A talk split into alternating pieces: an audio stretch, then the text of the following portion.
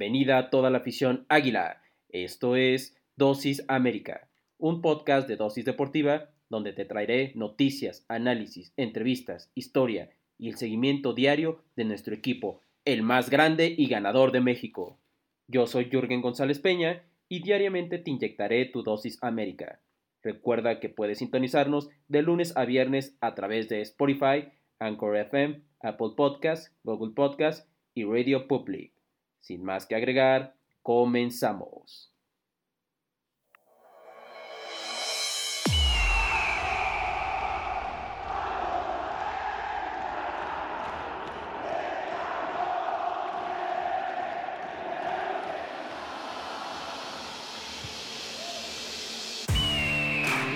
Hola, hola, muy buenos días, buenas tardes, buenas noches en el horario en el que nos estén escuchando a toda la afición azul crema este episodio especial, nuevo episodio de Dosis América, este episodio que le da el seguimiento y la mejor cobertura al equipo más grande y ganador de México sin lugar a dudas. Y nuevamente los saluda tu servidor Yuri González Peña, quien les dará dosis América diaria de lo que debes de saber de este nuestro glorioso equipo. Y te doy la más cordial bienvenida para este 14 de mayo, ya viernes. Viernes se fue rapidito la semana con mucha actividad deportiva y en lo que respecta al fútbol, a nuestro fútbol, pues actividad de nuestros azul cremas, quien, híjole, no fue, amanecemos con un, amanecemos tristes, amanecemos enojados, porque no fue el partido que esperamos, el partido que habíamos comentado en este 14 de mayo en la previa eh, con Rodrigo Cantú, al quien tenemos el placer y el honor de tenerlo nuevamente, nuevamente en este episodio del post partido, en donde vamos a ir platicando relajadamente, vamos, vamos a charlar sobre lo que pasó, sobre las acciones de este juego, que sin lugar a dudas eh, fue, es un golpe, un revés fuerte, un revés fuerte, no imposible, pero bueno, ya veremos eso. Eh, bienvenido nuevamente, Rodrigo, que nos visitas, muchísimas gracias. Bienvenido a este que es tu espacio. Muy gracias a ti, Jürgen. Buenos días, como dices, buenas tardes, dependiendo cuando nos estén escuchando. Y no, gracias a ti primero que todo nuevamente por la invitación. Sabes que siempre que podamos estar, ahí tú lo dispongas, aquí estaremos. Y pues, ¿qué te cuento? Sí, yo, te, yo digo que, mm, pues, entre enojado, no enojado, sino frustrado, pero sobre todo desconcertado porque este no es el América que había venido jugando. Realmente el jugó, para mi entender, jugó mejor con Toluca, así te lo pongo, y se perdió por el mismo marcador. Y yo no veía un América tan mal jugando desde la jornada 2 contra Monterrey. Concuerdo, concuerdo completamente, eh, desconcertado. Eh, bueno, yo sinceramente sí estoy un poco enojado, la verdad, porque eh, creo que ya vamos a hablar más sobre el, sobre, la, sobre el trámite del juego, pero creo que se pudo haber hecho más con la gran, el gran porcentaje de el gran porcentaje de posesión que se tuvo, porque sin lugar a dudas sí se tuvo gran posesión del balón durante el, partido. Sin embargo, eh, no sirve de nada si no haces algo efectivo con el balón. Y bueno, antes de, precisamente ir con las acciones de este partido, eh, Rodrigo, si te parece, vamos a repasar de manera breve lo que ha sucedido. Eh, antes de ir con el equipo que nos interesa, vamos a ver brevemente lo que ha sucedido en esta liguilla ya en esta fiesta grande de nuestro fútbol. Aquí nos tocó vivir, aquí nos tocó nacer y esta es, son nuestros playoffs. Y empezamos con el Toluca Cruz Azul, el Toluca Cruz Azul que yo por ahí lo mencioné en algún momento con uno de mis compañeros en dosis deportiva, en Maratón Deportivo, eh, que este programa que lo hacemos regularmente cada semana, ahí nos pueden encontrar, donde hablamos de más deportes en general, pero también repasamos eh, precisamente eh, el tema de, la, pues de la liguilla. Y comentaba que yo no, este partido yo creo que va a terminarlo sobrepasando Cruz Azul, pero Toluca tiene ciertos, eh, ciertos argumentos para poder dar una especie de Cruz Azuleada, aunque desde mi punto de vista la Cruz Azuleada va a llegar, va a llegar partidos después, no va a llegar en los cuartos de final para el Cruz Azul, sino para las rondas posteriores en caso de que llegue a un eventual final. Pero bueno, un partido polémico, Rodrigo, un partido ahí eh, medio, eh, no sé si a muchos, algunos azulinos, algunas, algunas personas, algunos colegas periodistas mencionan que inclusive hasta medio tendencioso, no sé si es la palabra, pero ¿cómo viste este partido brevemente, Rodrigo? Vi un, un Toluca que intentó eh, controlar a Cruz Azul, que a mi entender lo hizo. Vi un Cruz Azul que intentó jugar diferente porque no quería cometer los errores que había cometido León en dejarle campo abierto a Toluca y dejarle que con los trazos largos los mataran. Por eso pudo salir con esa línea de 5 que a lo mejor a muchos no les gustó, pero pues intentó cubrir, lo cual no le funcionó muy bien porque como tú dices, hubo polémica, pero más allá de eso yo diría que no se le puede echar tanto la culpa al árbitro. Sí, tal vez uno de los penales muy dudoso que a mi entender tampoco era, pero Cruz Azul tuvo 40 minutos para tratar de insinuarse tan siquiera. Ya no te digo meter un gol, lo que no hizo en el segundo tiempo. En 40 minutos que tuvo la oportunidad de empatar, no se acercó más que un tiro ahí medio débil de Elías Hernández, si no mal me equivoco. Sí, y, bueno, pues al final Cruz Azul terminó perdiendo este partido. Van a tener el siguiente encuentro. Sí, adelante, adelante. Me menciona aparte para un canterano americanista, Areto Ortega, que se rifó después de la salida de, de Rigonato por esta lesión. Jareto Ortega se pulió en la saga central de Toluca y está a préstamo, esperemos si Solari lo alcanza a ver para que se lo traiga. Sí, eh, ahí puede, puede todavía administrativamente hablando, que se puede hacer algo para que venga este jugador, a ver si logra, si logra eh, ahí visualizarlo. Y digo, un elemento más no podría, no tendría nada de malo precisamente en el plantel. Ahora, eh, este equipo va a jugar ya el día de mañana a las 8.05 en el Estadio Azteca contra Toluca, a ver si puede dar esa remontada el equipo Cruz Azulino. Después el otro partido, eh, esto, esto es correspondiente a la, jornada del miércoles, en los primeros partidos de liguilla, el equipo del Arcamón contra el Atlas, que, eh, bueno, este equipo del de, ahora ya grupo Orlegui, quiere hacer historia, quiere hacer historia y está empezando, ¿eh? está empezando a hacer historia. ¿Por qué historia? Porque, bueno, el Atlas ya sabemos que es uno de los equipos cincuentones eh, cuanto a la... Mira, muchos mencionan al Cruz Azul que lleva por ahí poco más de, dos décadas. Eh, bueno, el equipo de Atlas lleva aproximadamente cinco décadas eh, sin no ganar nada y están tratando de hacer ahí una hazaña en llegar a sus primeras semifinales en muchísimo tiempo. Eh, más bien, sus primeras semifinales en general, ¿no? Porque en este nuevo formato de torneos cortos, contra un equipo del Arcamot que se vio raro, eh, se vio distinto a lo que nos había mostrado, eh, por ahí el ormeñismo, este ormeñismo que estaba latente en la ormeñomanía con Puebla, pues no se vio, ni siquiera saltó a la banca, de hecho no saltó a la banca contra su último partido, que si mal no recuerdo fue contra el equipo lagunero. Y bueno, termina perdiendo el partido y se va ya con una ventaja a la ciudad de Los Ángeles, allá en Puebla. Eh, ¿Crees, ¿Crees, Rodrigo, que vaya a ser historia este Atlas? ¿O, se va, ¿O les va a dar la campanada de las 12 y van a regresar a la, a la vestimenta de Cenicienta el equipo del Atlas? Eh, ¿Qué te puedo contestar? Definir primero qué es historia, porque por ejemplo, este Atlas de Diego Coca, dado sus últimas generaciones, vaya que sí va a ser historia, pero pues Atlas ya ha calificado, bueno, no, realmente su última semifinal fue en el 2006, 5 contra Monterrey, si no mal recuerdo, y no, yo creo que todavía Puebla tiene algo que decir en su casa y creo que eso sí, la lesión de Tabó, si es que no juega, iba a marginar mucho al equipo. Y pues la lesión de Renato, siento que sí puede lastimar, pero no tanto como la de Tabó. Pero yo creo que el Arcamón, con ese espíritu canchero que tiene sudamericano, creo que va a sacar las papas del fuego. Eh, concuerdo, ya veremos qué sucede con este equipo y te voy a preguntar en un rato más posteriormente de dar esta breve revisión de lo que ha sido la jornada de los cuartos de final cuál vamos a, comprometerte, Rodrigo, a ver cuál es tu pronóstico ya para las vueltas de estos partidos. Y nos saltamos, en este caso, el de nuestras airas, porque es el que vamos a retomar en un momento más para ir a lo que es el de a lo que fue el partido posterior a este al encuentro de nuestras águilas, que fue el de Santos Rayados, dos equipos con ya una rivalidad ahí cosiéndose. ¿Es clásico? No lo sé, pero sí ya es una, de una rivalidad de allá en el norte que se está dando entre el equipo lagunero y el equipo regiomontano.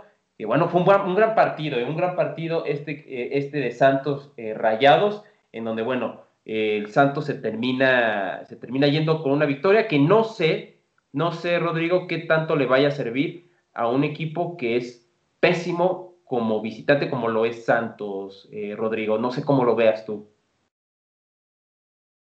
Tienes razón, le comentábamos que Santos no era muy buen visitante, pero ¿qué te puedo decir? Es mejor, a mi entender, salir con un gol de ventaja, sabiendo que no eres buen visitante, a salir empatado, por ejemplo, porque ahí sí perfectamente se está haciendo un harakiri. Pero si Santos logra replegar e intentar con velocidad, lástima que no va a estar Otero al parecer por la lesión de la rodilla, pero si logra intentar eh, capitalizar que Monterrey va a tener que ir un poco más ofensivo, creo que Santos puede pasar y sí creo que llegue a pasar. Claro que como vuelvo a repetir, de los ocho encuentros como visitante, solo pudo meter tres goles y por ende solo ganó un encuentro como visitante. Pues ahí está, ahí lo, lo tenemos. Eh, vamos a ver cómo le va a este equipo lagunero en el, eh, allá en el, jugar, en el Gigante de Acero. Y el siguiente partido, eh, bueno, esto fue cronológicamente fue antes, que es el que nos importa, el América, el Pachuca América. Pues bueno, vamos a ir con lo que fue en este partido. Y mira, vamos a empezar con lo que fueron las alineaciones. bueno, antes, mejor, no, mejor te lo, te lo pregunto y mejor al final del episodio. Vamos, vamos a irnos al final del episodio con los pronósticos. Pero vamos a ir con las alineaciones de los que fueron, de lo que fue este partido. Y vamos a ir con la alineación que puso precisamente eh, el director técnico eh, Paulo Pesolano, quien puso a Ustari, como lo habíamos dicho el día, eh, el día de, el día de, el día, jueves, el día de ayer, eh, Paulo Oscar Ustari, perdón, en la portería como defensas, Kevin Álvarez en la lateral, eh, por la lateral eh, derecha, dentro de la central, eh, Gustavo Cabral con el número 22, este argentino, y este gran central, Oscar Murillo, gran central y un, gran, y un central que te da mucho y que hizo, nos trató de hacer mucho daño por la vía aérea, y quien, y que posteriormente a la poste terminó saliendo por una, ahí un, se le vio una complicación eh, física y pues tuvo que salir. Después por la otra lateral, la lateral eh, derecha, eh, perdón, izquierda, Eric Aguirre con el número 14, ya como mediocampistas en la contención, con el número 28, con el número, perdón, con el, sí, con el número 28, Eric Sánchez, Eric Sánchez y, y Álvarez, digo, Luis Chávez con el número 24. Después eh, Sosa, Ismael Sosa eh, con el número 18 y en la, precisamente retrasado al número 9 de La Rosa, que también tuvo, eh, dio, dio buenas asistencias, dio, tuvo un buen partido, y Figueroa en la, como medio centro por la, el extremo izquierdo y por el extremo derecho el, el Pipe Pardo con el número 27. esto fue lo que, habría, lo que habría mostrado el equipo pues en este caso de Pesolano. Mientras tanto, nuestro equipo con, eh, con Solari en la portería a Memo Ochoa, ya lo habíamos eh, eh, predicho también, previsto. En la central a Emma Aguilera y que se recupera precisamente de esa lesión y a, y a Sebastián Cáceres. como ya acostumbrados a ver en esta línea de cuatro, a Jorge Sánchez en la lateral derecha, que tuvo un partido, dio una de cal y dio otra de arena, eh, y Luis Fuentes eh, por la lateral izquierda, como contenciones a Richard Sánchez y Pedro Aquino, que ya vamos a hablar precisamente, de, quizás ha sido el peor partido de Pedro Aquino desde que llegó a las Águilas, yo creo.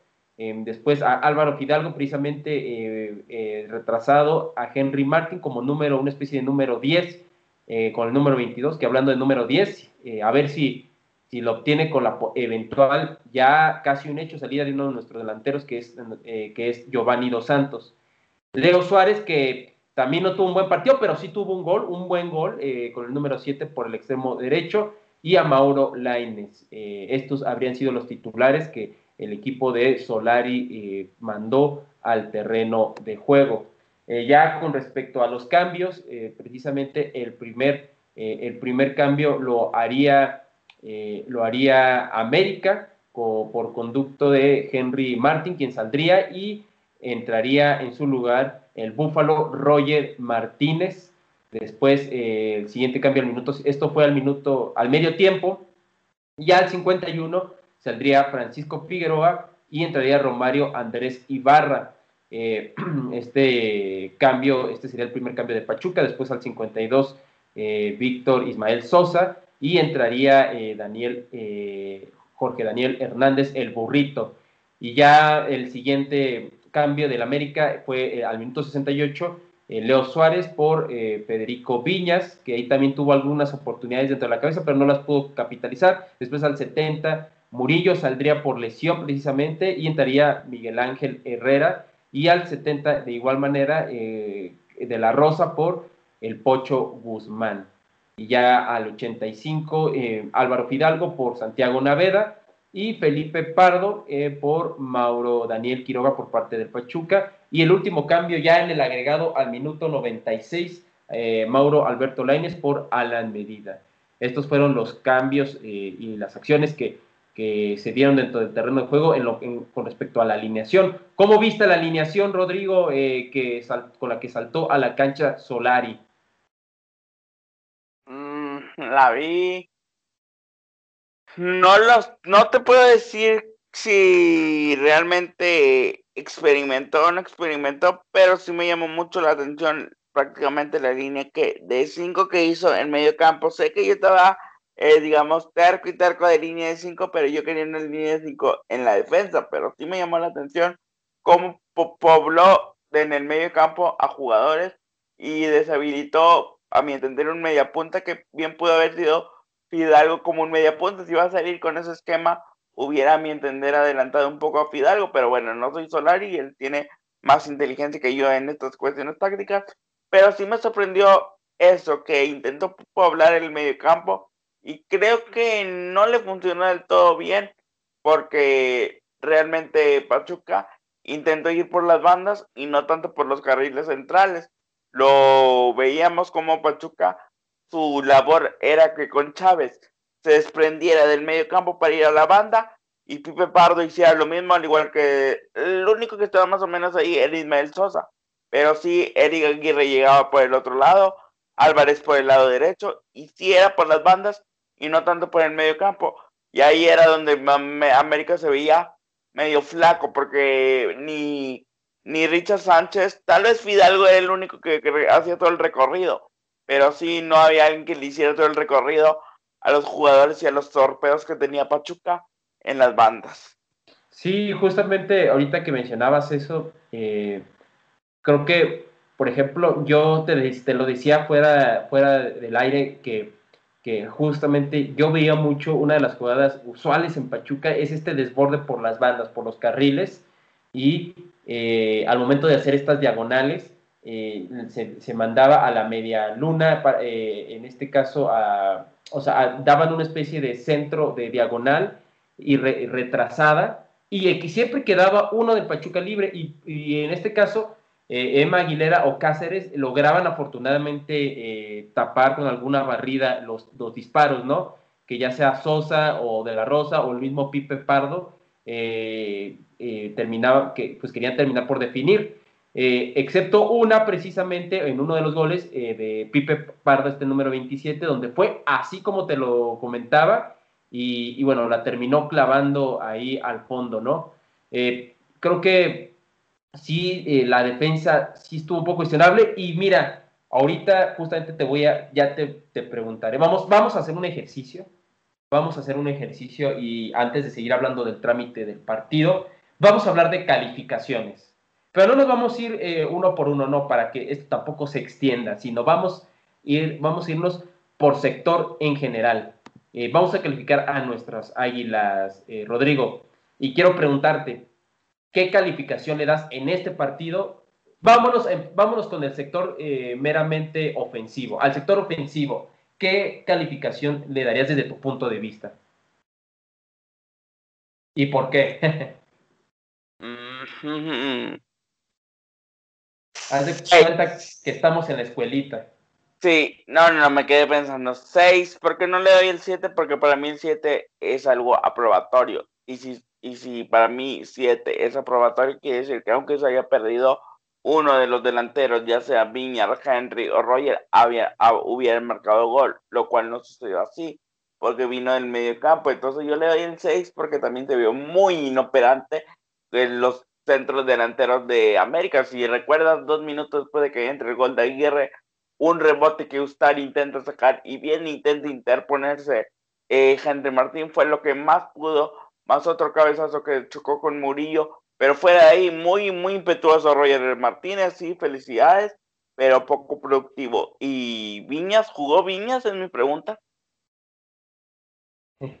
Sí, eh, no, no, no lo vimos por ahí, nada más algún cabezazo por ahí en el, en el, segundo tiempo que, bueno, llegó, llegó a las manos de Ustari, pero pues sí, no, no fue lo que, lo que habíamos visto también de Viñas, porque Viñas no lo había estado haciendo mal tampoco, ¿eh? Roger Martínez y Viñas no lo habían estado haciendo mal y en este partido pues sí pasaron desapercibidos. Ahora yo te doy mi calificación. Yo, quiero ver cómo lo, lo calificas tú. Mira, yo eh, creo que iba a ser más barco, iba a ser más barco, pero eh, yo le voy a dar un 5.5 o un 5.5 por eh, el cinco, las décimas de más, las décimas de más, se las doy un poquito a Roger Martínez que lo vi ahí luchando, lo vi ahí luchando y todo, digo, no fue, no fue, no es suficiente con luchar, pero lo vi a, tratando de hacer un esfuerzo importante ya al final e hizo por ahí, inclusive al final, cerca del partido, hubo una jugada donde se quita a, tres, tres, defensivos del Pachuca casi casi, y bueno, no logra definir como quiere, por temas seguramente a lo mejor de estamina, de, cansancio, que ya no, ya no le alcanzaron las piernas, pero eh, Roger, eh, Roger, Martínez lo, no lo apruebo, pero sí es de lo rescatable, de lo reprobatorio, por eso le doy un 5.5 al sector eh, pues al sector ofensivo, ofensivo, Rodrigo. Ahora vámonos con el sector de la media cancha. No sé, Diego, no sé si tengas algo más que agregar con respecto a esta, a esta parte. Mm, por el momento no. no. Los delanteros, pues grises en sí. Sí, totalmente. Y vámonos con el, con el medio campo. Al medio campo yo sí le voy a dar. yo, bueno, le voy a dar un 6. Un 6 es aprobatorio, pero aprobatorio de panzazo.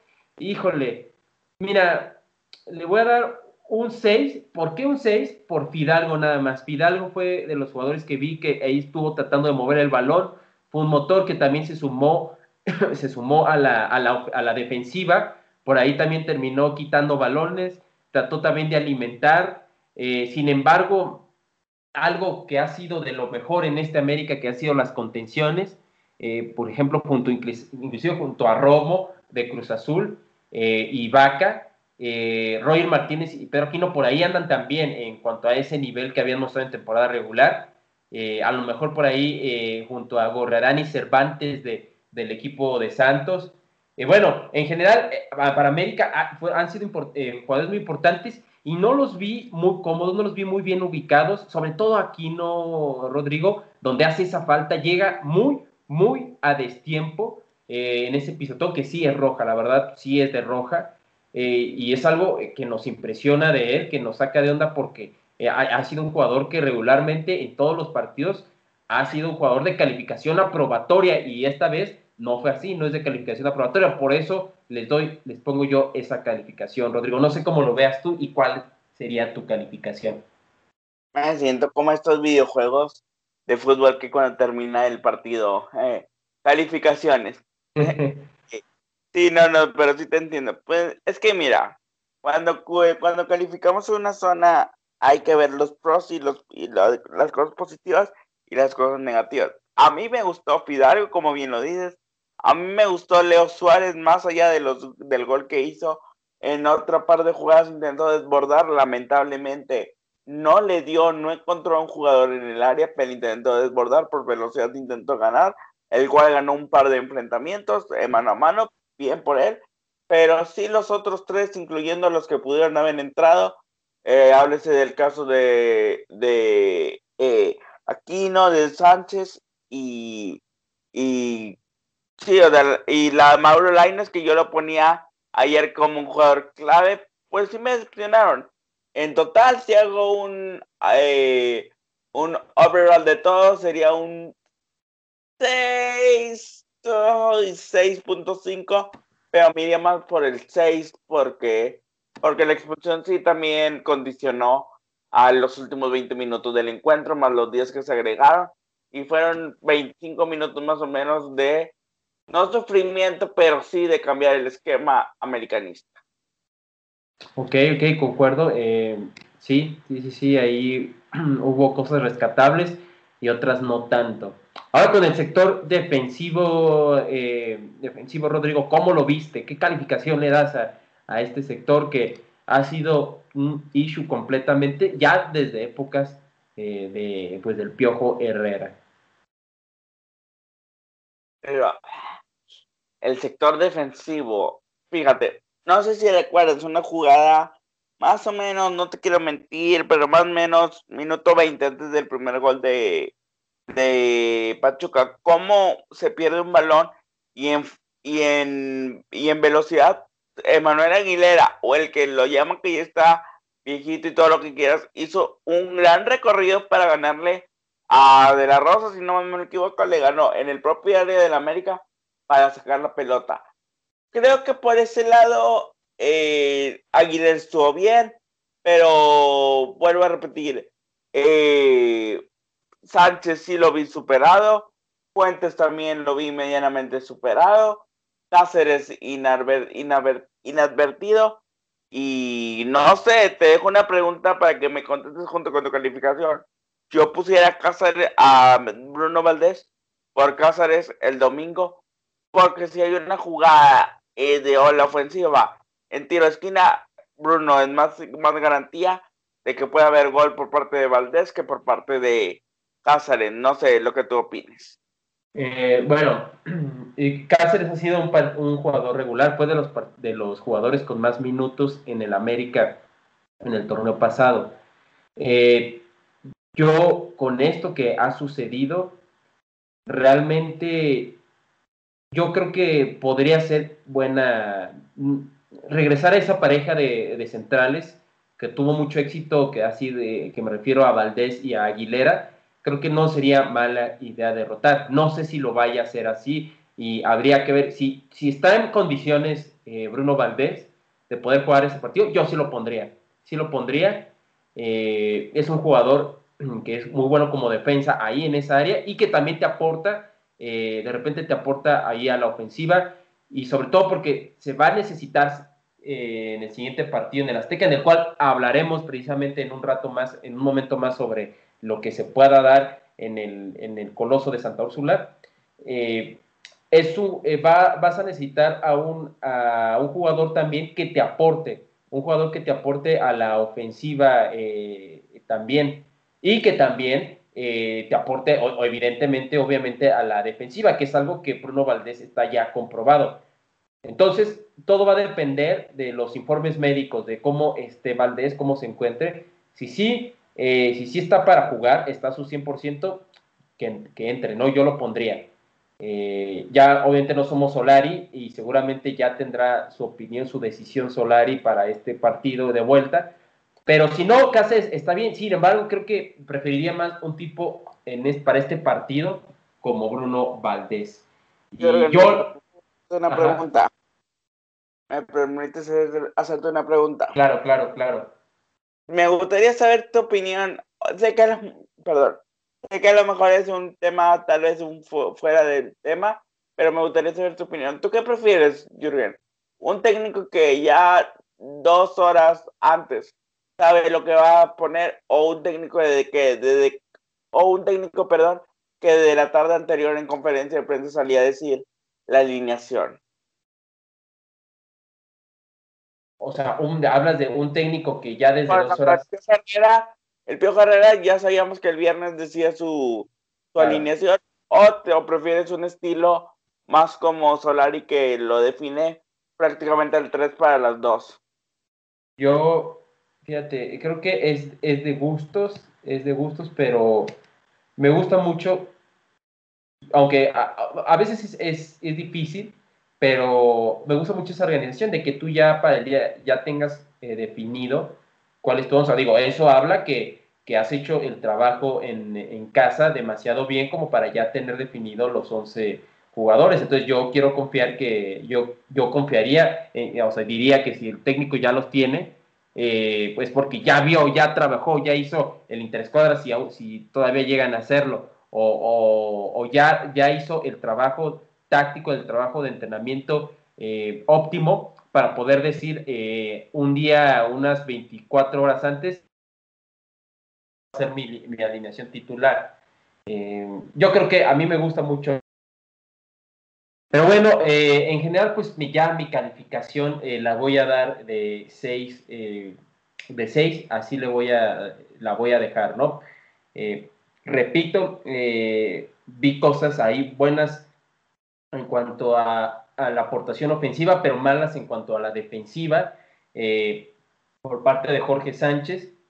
No se diga también ahí en, los, en la central también vi que en estas jugadas, en esta, en esta jugada que mencionaba yo al principio, Rodrigo, veía cómo no, la, no se la aprendían los, el cuadro eh, de nuestras águilas y se les terminó haciendo mucho daño. Pero bueno, estas fueron las calificaciones que les damos a, a, los, a los, respectivos sectores.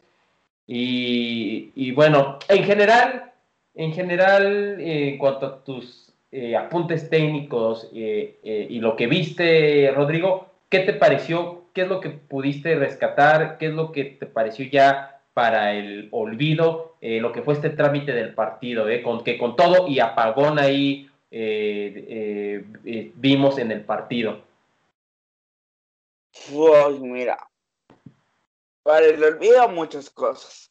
El equipo inoperante, la presentación paupérrima, te digo, yo no veía una América tan mal en liga desde la segunda jornada eh, rescatable, rescató lo que te dije de Emma Aguilera. Me sorprendió que al minuto 20 se echara un sprint que gana la, la, pelota, o sea, en una carrera hombre a hombre que la ganara. Rescatable medianamente también lo de Leo Suárez.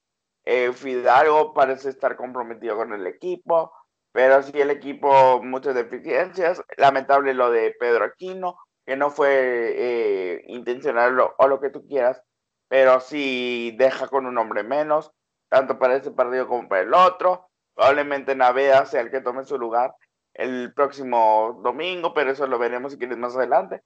Pero sí, en realidad, pues poco rescatable y muchas, no sé si dudas, pero sí muchas, ¿cómo te lo explico? Muchas, no te puedo explicar porque no hay duda, pero sí, eh, digamos, titubeos que, que yo no veía en el América de esta, de esta temporada. Ah, creo que te perdimos, te perdimos un poquito, Rodrigo. Si no, nos podrías repetir eh, eh, lo último que mencionaste, porfa. Claro que sí. Que rescatable poco, excepto lo que te conté de los jugadores de Maguilera, León Suárez, Fidalgo, pero no con dudas lo que dejó el América, pero sí muchos titubeos que yo no había notado en esta temporada de Guardianes 21. Sí, eh, justamente empezó a dar su peor cara en, este, en estos cuartos de final, pero todavía faltan 90 minutos y ya vamos a analizar un poco de lo que puede suceder, porque, eh, bueno, llaman equipo de las remontadas, ¿no? Eh, a nuestras águilas.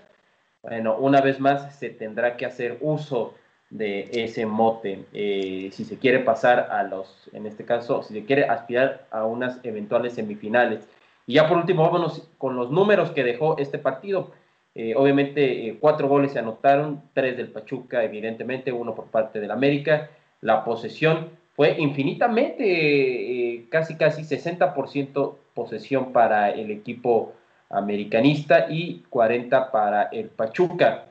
Eh, digo, eso te dice mucho y con todo, y esta, y, se emparejó un poquito ya después de esa expulsión de Aquino, ¿no? Que insisto, una expulsión imprudente y ya hablaremos eh, y te preguntaré, Rodrigo, ¿quién, podrías, quién podría ser el que supla ahí a, Pedro Aquino? ¿Tendrá que cambiar de, esquema táctico? Eh, ¿Será el juego ideal para Córdoba, para que Sebastián Córdoba pueda entrar? Bueno, ya ahorita lo vamos a hablar. Eh, tiros de esquina, 5 por parte del América, 3 por parte del Pachuca. Centros acertados. Fíjense, 6 por parte del, Pachuca y tan solo y ninguno por parte del América. Eh, y justamente gran parte de esos centros acertados fue hacia Murillo, que fue un auténtico peligro ahí eh, en lo aéreo. ya en los pases acertados, 354 por parte del América y 236 por parte del Pachuca.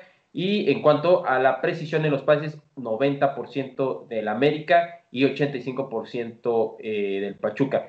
Fue un partido eh, bueno, en, o sea, no, no fue un partido tampoco, a lo mejor, fue un partido con ciertas emociones, vamos a llamarlo así, eh, prácticamente en este, en este juego. Estos fueron los números que nos dejó el equipo, el equipo, pues de, pues los dos equipos, tanto el de Pesolano como Solari.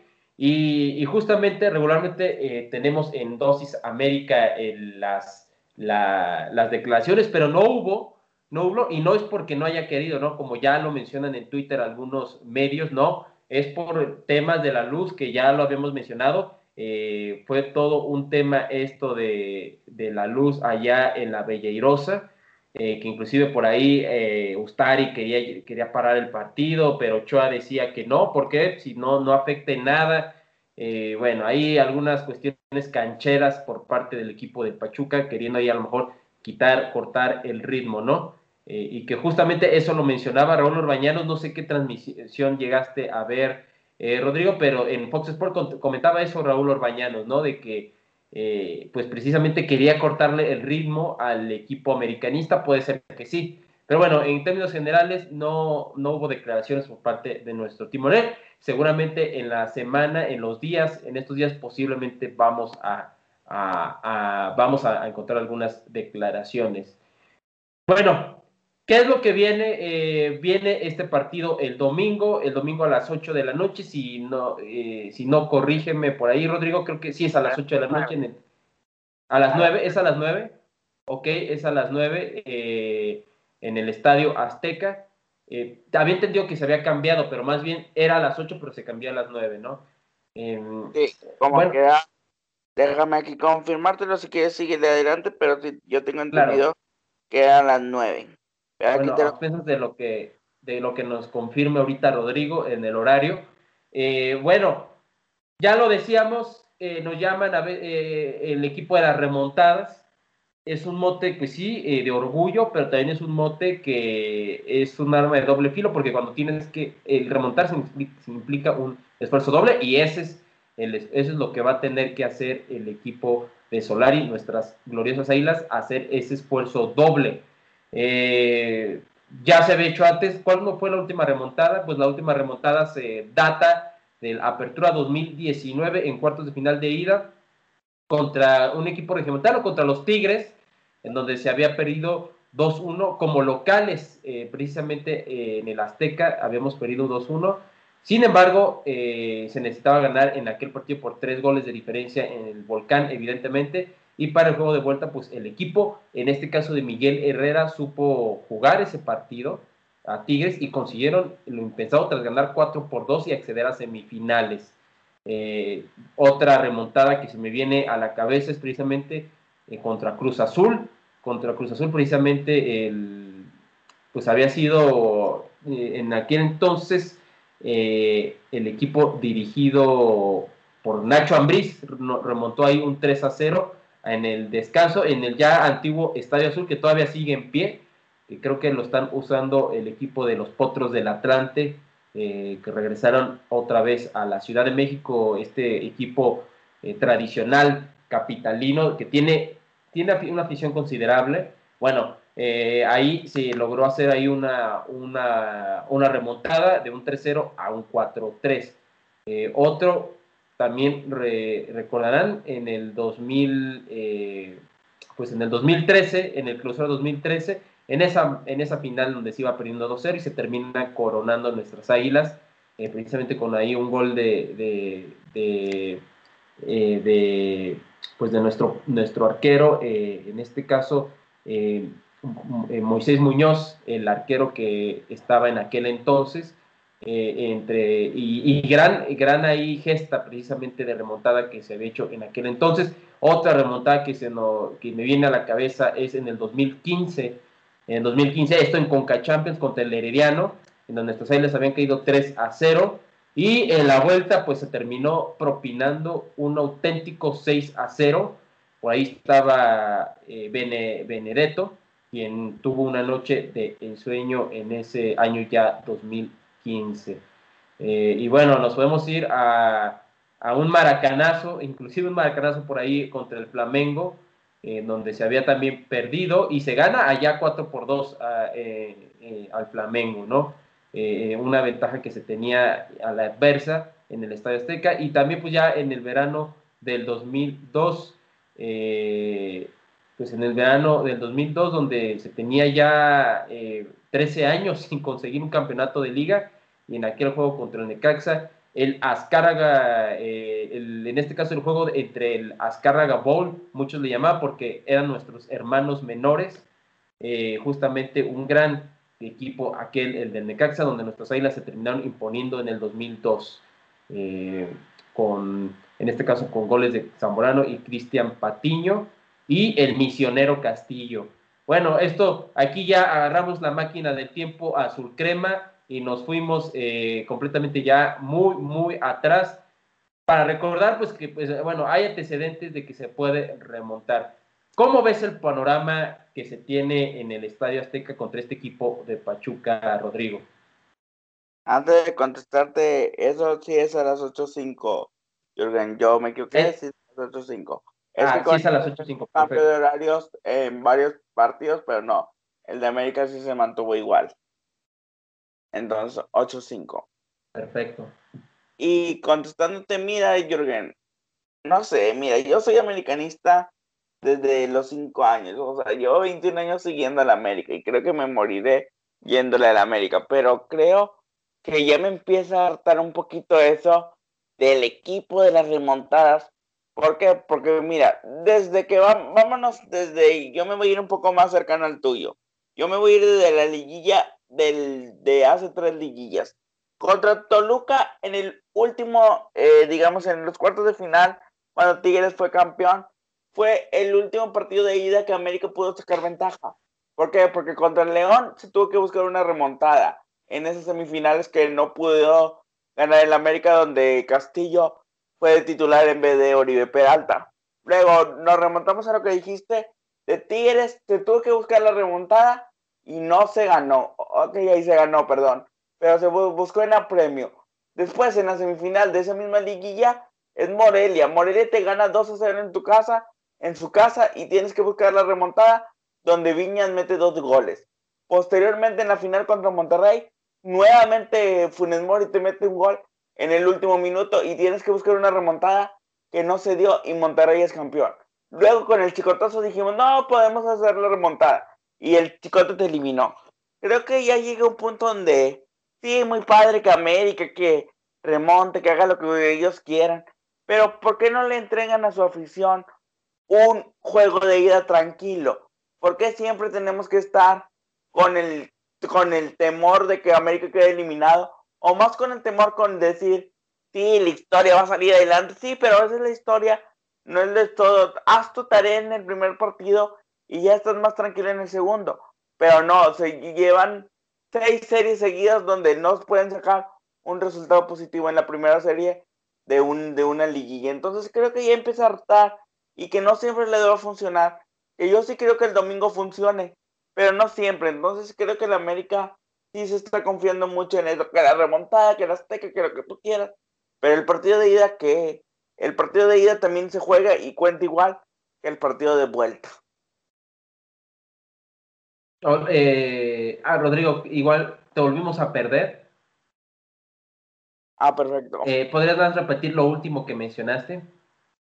Ah, bueno, yo decía que no sé dónde nos quedamos, pero yo dije varias remontadas, bueno, varias eh, situaciones de América tenía que estar en apremio y yo decía, sí, está bien, seamos el rey de la remontada, hagamos lo que queramos en el Azteca, dominemos lo que queramos, pero cuando la, el, American, eh, América, perdón, le va a dar tranquilidad al americanismo en el juego de ida. Van seis series de liguillas seguidas que no hay una tranquilidad en el juego de ida. Y el juego de ida vale igual que el juego de vuelta. Entonces, ¿cuándo el América va a hacer su tarea en el partido de ida? Porque es una bala al aire eso de que, hay el rey de la remontada. Te va a salir a veces y a veces no te va a salir. Y eso también va a ser por lo que dejaste de hacer en el partido de ida. Concuerdo, eh, concuerdo. Ya nos tienen que dar una, una ida más relajada eh, de lo que nos han dicho. Es, una un arma de doble filo, es una, es una ruleta rusa. Eh, y justamente paso a lo siguiente, Rodrigo. mencionabas esto, ¿no? Lo cual es muy importante. Y yo lo decía, es un mote de orgullo, sí, pero eh, también es un mote doble cara, ¿eh? porque sí es de orgullo, pero también te dice lo que ya mencionaste de manera detallada, que pues nuestras águilas, este equipo al que queremos, que es el más grande, no es un, no hace bien las cosas, eh, no hace la tarea al principio como debe de hacerla, ¿no? Y después hay que acudir a las remontadas, que no siempre te van a salir, eh, ni al Real Madrid, ni al Real Madrid le salen las remontadas. entonces, bueno, eh, no es algo que vaya, acostumbrémonos a hacer la chamba, el jale desde primer partido, definitivamente. Justamente te mencionaba, aquí hay, ya, ya habíamos mencionado las alineaciones eh, y quería preguntarte, ¿qué cambios podríamos ver, eh, podríamos ver Rodrigo, para el de vuelta? Y empiezo, por ejemplo, con el de Aquino. ¿A quién pondrías en el lugar de Pedro Aquino y también si ya es un partido para Córdoba. En Aquino yo pongo a Naveda, creo que es lo más cercano que tenemos aquí en ese sentido de que ha jugado parte de la temporada ahí. Y Córdoba yo lo pusiera en vez de... Irónicamente digo que me gustó, pero me gusta más Córdoba, yo lo pongo en vez de... de, de Leo Suárez. Sí, yo también, eh, Leo Suárez ahí. Aquino, pues sí, Naveda no lo ha hecho mal, de hecho en, en Conca Champions ha tenido esa posición eh, ya, y ya ha acompañado a Richard Sánchez eh, en la contención, entonces creo que sería un cambio típico. Eh, ¿Cuál crees que sea la postura? Mira, yo pienso que la postura aquí de América, sí, no digo que, porque regularmente los directores técnicos no cambian, no cambian de, en un partido pero la tendencia del partido sí tenemos que ver a un América un poco más vertical. Eh, más vertical porque son tres goles. Eh, ok, anotaste de visitante, pero hay tres goles que te anotaron. Se, va con una ventaja de dos goles nuestro, el equipo de Pachuca. Entonces, yo pienso que la postura aquí tiene que ser más agresiva, más agresiva e igual de paciente, sí, o sea, tener, no desesperarse, eh, hay que estar al pendiente del reloj, pero ya con el tema de nuestra gente, que por cierto aprovecho para hacer un llamado a toda la afición azul crema que nos escucha, eh, que de los que vayan a asistir al, al Azteca, al Coloso de Santa Úrsula, pues tomar sus medidas. Y ya saben, vamos a, vamos a, dar el ejemplo también, vamos a dar el ejemplo de que en el Estadio Azteca la afición también es ejemplar y no meter como, pues como pasó con la afición de Pumas, por ejemplo, allá en Hidalgo, eh, no, no hacer ese tipo de, de, cosas. Entonces, pues bueno, hago un llamado para que nos cuidemos todos. Si van con familia, vayan solos o con quien vayan, pues cuidarse y seguir eh, cuidando, eh, teniendo estas precauciones sanitarias. Pero regresando al tema, el tema de la afición, que ya vamos a poder estar ahí, eh, creo que puede ser ahí un, bueno, podría ser una, un aspecto que pueda ayudar también a, animar emocionalmente al equipo americanista eh, recordemos que es el debut del América con afición en su casa. Entonces, eh, bueno, esto creo que sí puede pesar. Puede pesar eh, el América cuando está con su afición, aunque no se va a llenar, puede convertirse en un equipo, un equipo peligroso en su casa. Entonces, bueno, yo no sé si estarás de acuerdo conmigo, Rodrigo, pero creo que deberíamos, debería de tomar una postura eh, que no ha tomado en los últimos al menos cinco partidos, ¿no? Más agresiva el equipo de Solari, pero no sé cómo lo veas tú. Mira, agresivo sí lo va a tener que hacer porque necesita mínimo dos goles y que no le marque ninguno.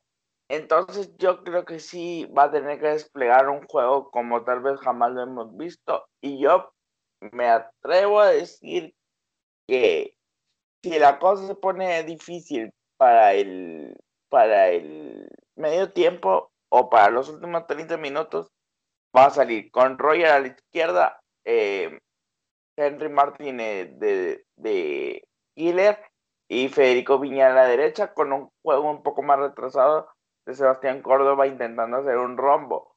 Creo que eso sería lo más agresivo que tenga América, pero creo que de inicio va con Roger y con Henry Martín con una doble punta. Sí, pues creo que eh, va, eh, va, a ser una, va a ser muy interesante lo que pueda poner y, y, eso que mencionas, eh, ese análisis tan completo que, ah, que hace Rodrigo, creo que podría funcionar Vamos a ver qué tan diferente, ¿eh? porque no hemos visto a este Solari en esta circunstancia. Este es el verdadero reto, yo lo he mencionado en otros episodios. Eh, el reto, por ejemplo, de abril, el abril pesado era un reto, un reto mayor. Era antes el, reto del clásico.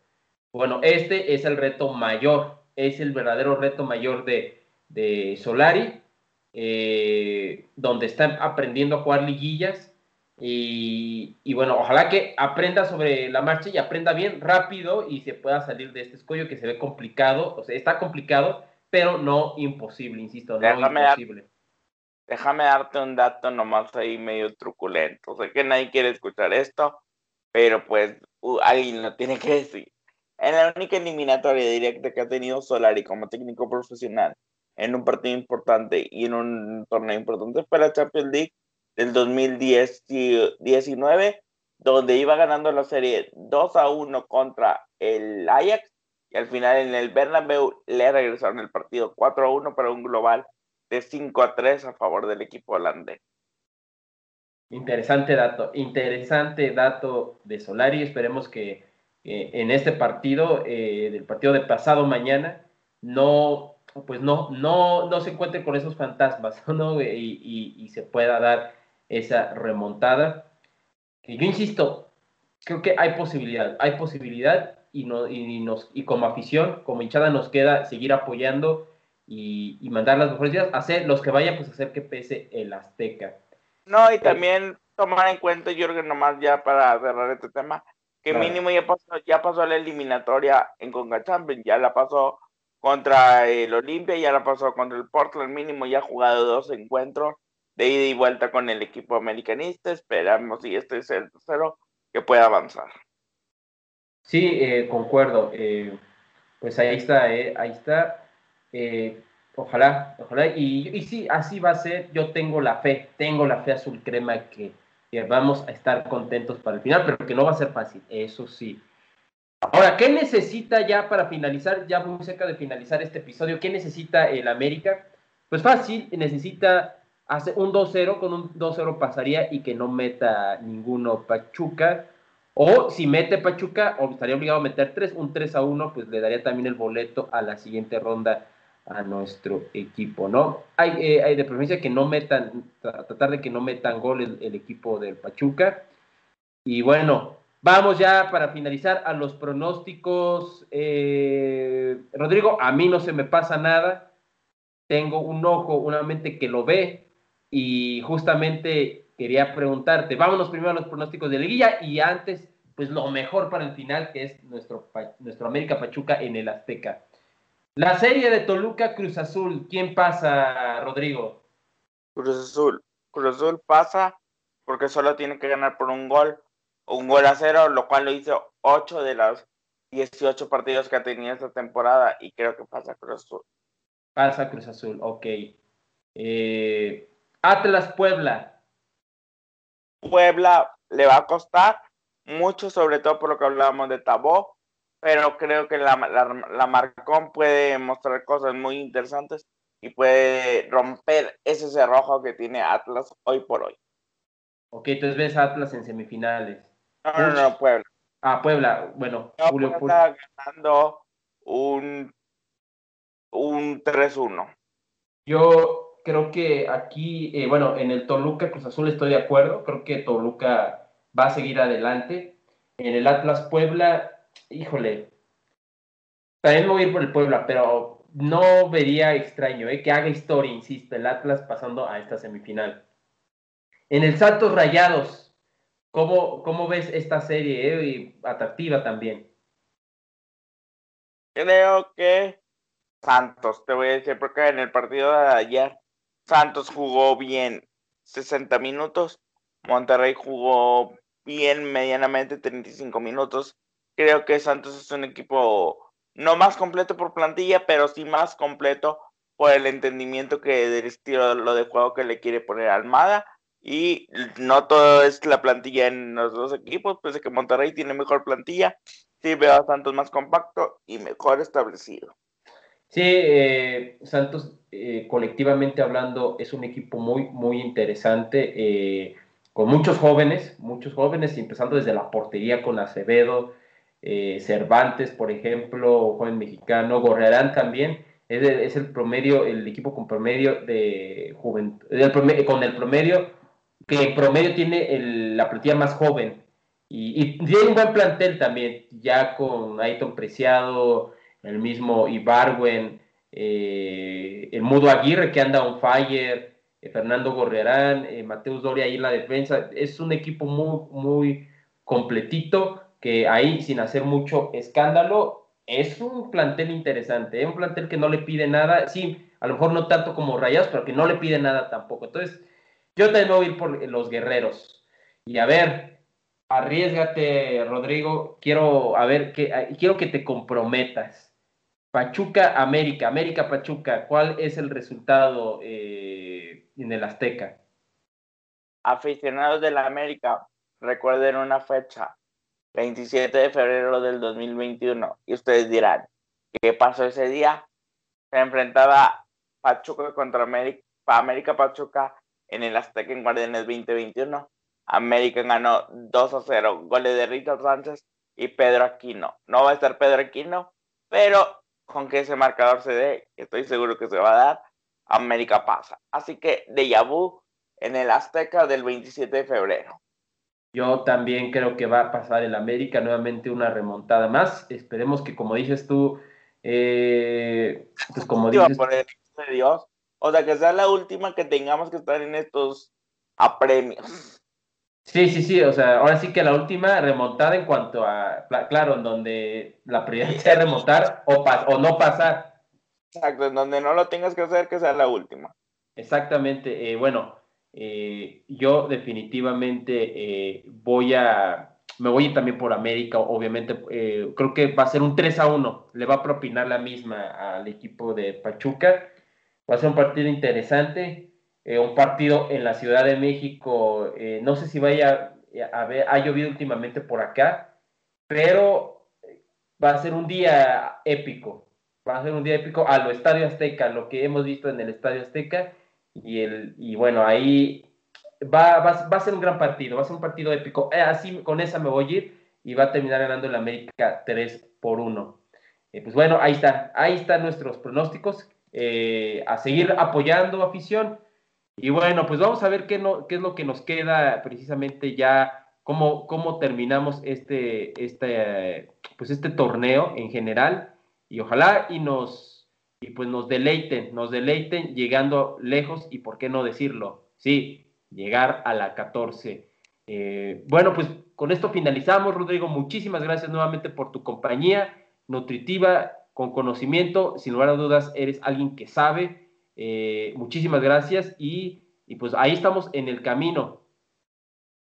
No, al contrario, Jürgen, siempre que te lo digo y te lo reafirmo y tú vas a ver que me hago siempre un espacio para tu podcast y siempre te lo digo en el mayor de los éxitos y cuando tú dispongas y yo tenga tiempo, con mucho gusto aquí siempre voy a estar y siempre me voy a hacer, voy a procurar hacerme un espacio para ti. Muchísimas gracias. Muchísimas gracias por parte de la afición Azul Crema y de tu servidor Jürgen González.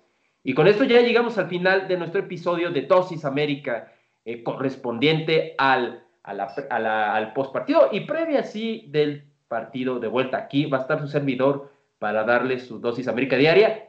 Ganemos o perdamos, aquí estamos, no soltamos el barco, aquí nos hundimos todos como caballeros o, eh, o zarpamos y decimos tierra a la vista en caso de una victoria. Eh, Rodrigo, ¿cuál es ¿cuáles son tus redes sociales? Mis redes sociales, más allá de lo que les digo, me pueden seguir en el Facebook de Intensamente Fútbol y en el once titular. Sigan sobre todo mi canal de YouTube también, que es Deportemas, donde justamente ayer subimos varios videos hablando de la focal, hablando de lo que dejó también en la América y de las ligas europeas y todos los días es mínimo un video hablando sobre la actualidad del deporte. Entonces, si quieren estar informados de cualquier tipo de deporte, desde fútbol hasta golf, pues ahí estamos en Deporte más todo junto en YouTube.